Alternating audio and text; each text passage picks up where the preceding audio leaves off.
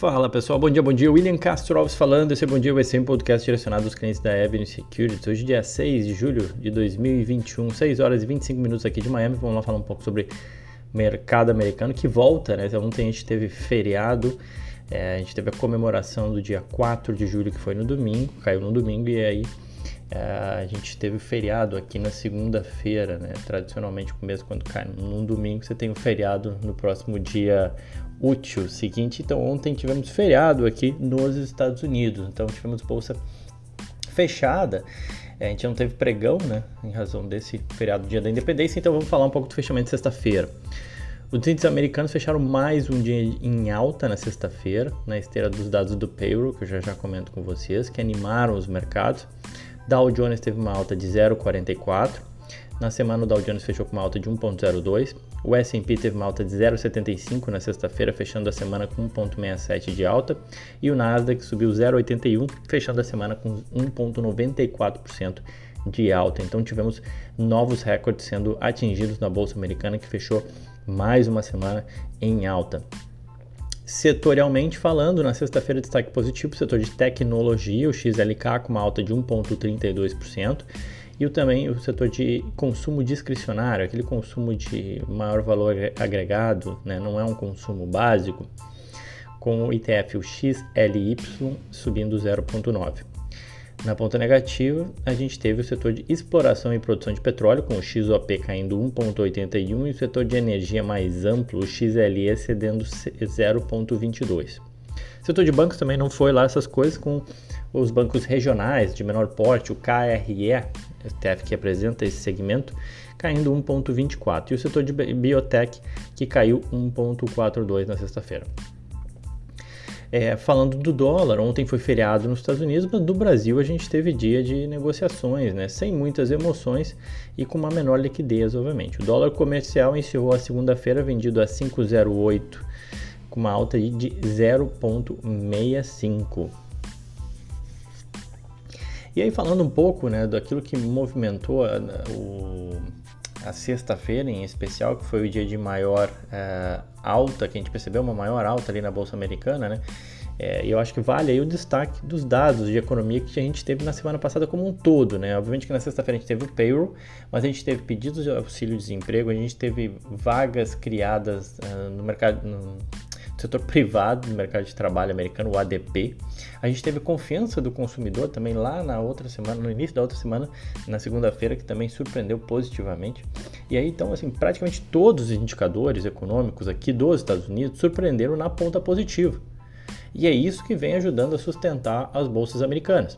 A gente não tem é, resultados ainda, eles devem começar a sair nas próximas semanas, então, os indicadores econômicos é que têm ajudado aí a, a sustentar esse bom desempenho da Bolsa Americana. Na sexta-feira, conforme eu já falei, a gente teve o payroll, que é foi o dado mais aguardado da semana. Né? O payroll ele mede é um relatório bem completo sobre o mercado de trabalho americano, onde os empregos são gerados, a taxa de desemprego e por aí vai. O número que o mercado mais olhava era a geração de empregos, né, o número de empregos criados. Uh, foram, o mercado esperava 706 mil empregos sendo criados, a gente teve uma criação de 850 mil, número bem maior. Um indício aí de que a retomada econômica ela segue forte, números bem acima do esperado, né? Mais uma vez, o setor de lazer e hospitalidade, que mais se beneficiam da reabertura econômica, foram destaques em termos de criação de empregos. No nosso site, na, na capa já da, da Avenue Secure, avenue.us, se você abrir e der um scroll para baixo, assim, você vai vendo o site, você já tem lá logo na página de abertura uma, uma análise econômica americana, uma análise da economia americana completa. É, totalmente gratuita, onde a gente aborda o payroll, outros indicadores, enfim, tem uma análise bem completa. Então, convido todos vocês a acessarem, a lerem lá o que escrevi. É, não só isso, depois, hoje, no Arma Avenue, convido todos vocês a participarem, a gente vai falar um pouco é, navegar e, e, mergulhar nos dados da economia americana. acho que é super importante para quem investe nos Estados Unidos saber o cenário, saber o que, que se passa né, com a economia americana. Não é por acaso, eu vou comentar aqui que o semestre fechou muito bem. E é, semanalmente a gente posta essas análises trazendo conteúdo e informação, até dados históricos. Tem um gráfico que eu vou mostrar para vocês no Armup Avenue também, de que é, tradicionalmente o S&P também passa por correções, qual o tamanho dessas correções, né?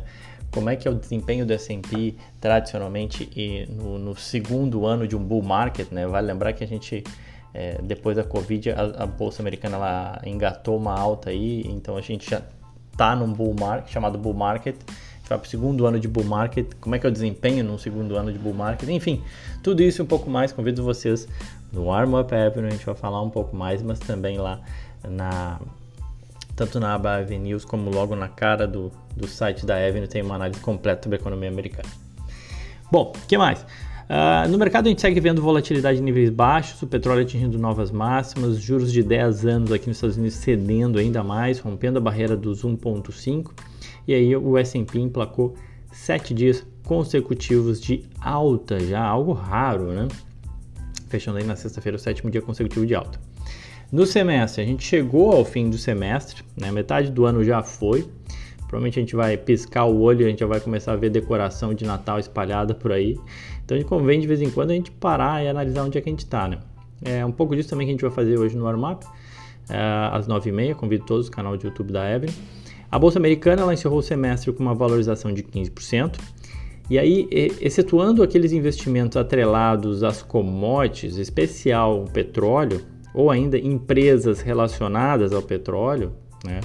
ou mesmo empresas, a bolsa canadense, a bolsa russa, também que tem uma forte relação com algumas commodities, em especial petróleo. Se a gente excetuar esses que eu diria que são bem nichados, bem específicos, né? A gente pode dizer que o investimento na Bolsa Americana foi o que trouxe o maior retorno até o momento. Só para fins de comparação, né, a Bolsa Brasileira apresentou uma alta de 6,5% no semestre, a Bolsa Americana 15%. Né?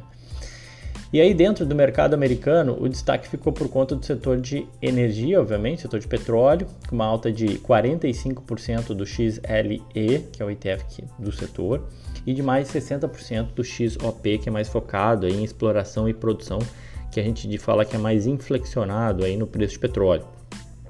O setor financeiro também foi bem, com o XLF alcançando 25% de alta no semestre, e o KBE, mais, mais focado em, em, bancos, grandes bancos aqui nos Estados Unidos, também foi bem, subindo 22%. Essa foi a fotografia do semestre, tá?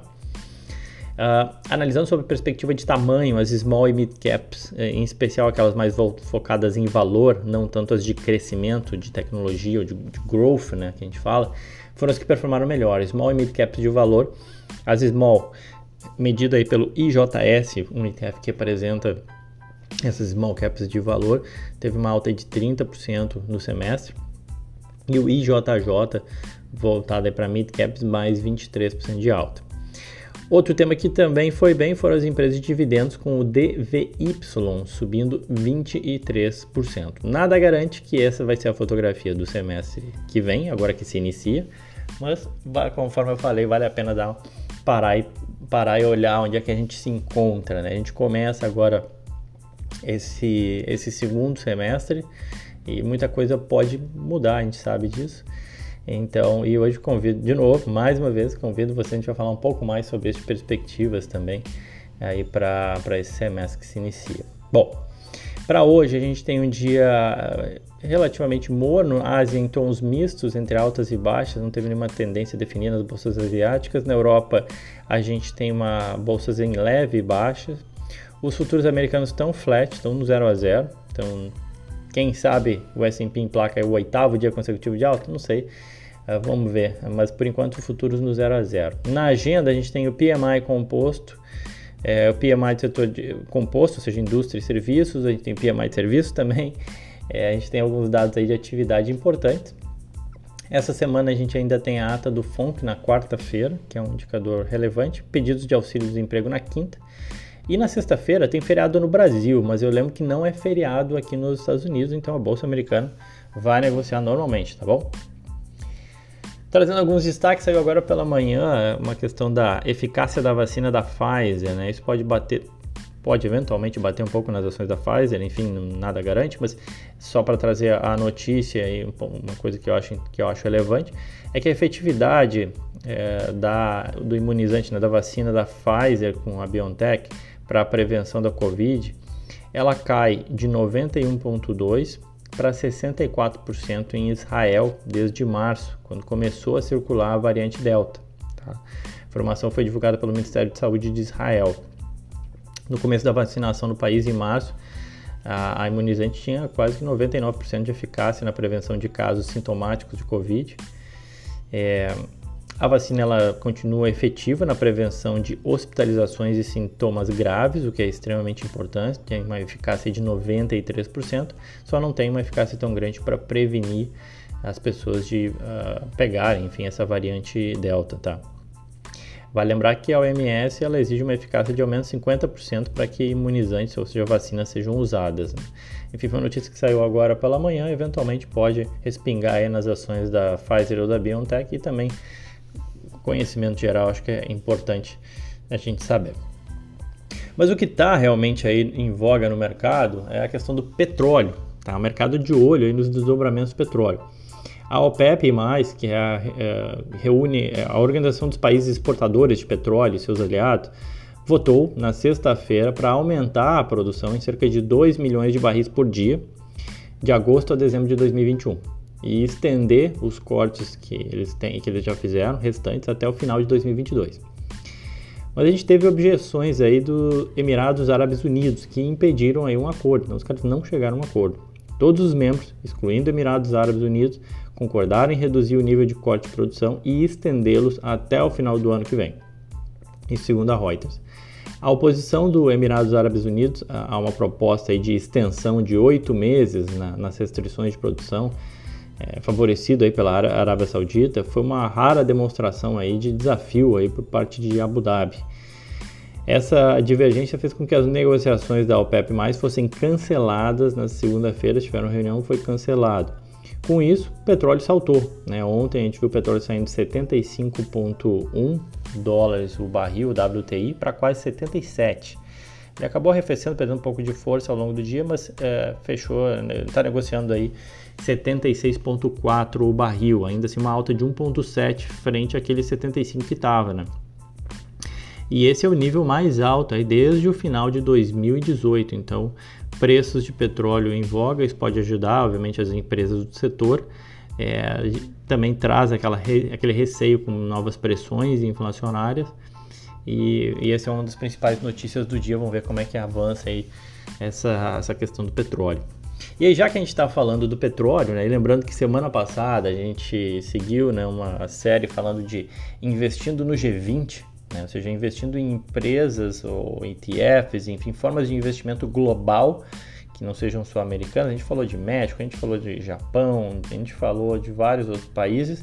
Hoje, aproveitando que a gente está falando aí de petróleo, vamos falar, falar da Arábia Saudita, né? A gente tem um ETF, o KSA, o iShares MSCI Saudi Arabia ETF. O código dele é o KSA. É, o KSA ele é uma alternativa para quem deseja se expor ao mercado de ações saudita. O índice ele conta com 85 ativos, tá? Só que, vale lembrar, no entanto, né, 50% dele está concentrado aí em 4, 5 grandes companhias. O ETF ele possui 800 milhões de dólares de ativos sob gestão e uma taxa de administração de 0,74. No ano, o KSA registra uma alta de 29%, obviamente que tem um impacto aí das empresas de petróleo e as petroquímicas também, que acabam tendo uma relevância no, é, no composto do índice da Arábia Saudita. Além do que, a própria, a, o próprio aumento do preço de petróleo é, melhora e muito questões de situação fiscal dos países uh, sauditas ou dos países ali do Oriente Médio, que dependem muito do petróleo para fechar suas contas, né? Então, o problema fiscal que o Brasil vive, no caso deles, é, é bem é, exacerbado pelo preço de petróleo. Ou seja, quando você tem um preço de petróleo alto, os países estão bem, a situação fiscal está tranquila. Quando o preço de petróleo cai muito, isso começa a trazer certas preocupações. E aí, com a alta do preço de petróleo, trouxe uma certa calma aí, e aí mais investidores acabaram apostando aí uh, na Arábia Saudita. As quatro principais empresas do ETF tá? Uh, são, são tem, tem, dois principais bancos, primeiro o Al Rajhi Bank e o The South National Bank, que juntos respondem por quase 24% da carteira do ETF. Também tem a South Basic Industries Corp, que é a fabricante de produtos químicos, que representa 10% da carteira. E você tem a Saudi Aramco, obviamente, né, uma das mais uh, valiosas companhias do mundo e dona de segunda maior reserva de petróleo bruto do planeta, com 7% da carteira do KSA. É uma forma de se expor, então o KSA é uma forma de se expor aí a Saudi Aramco, tá?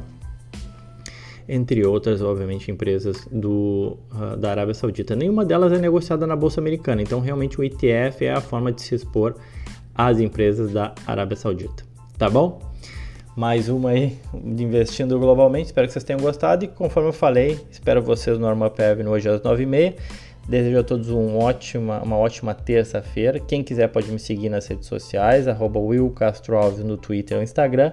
Era isso, aquele abraço.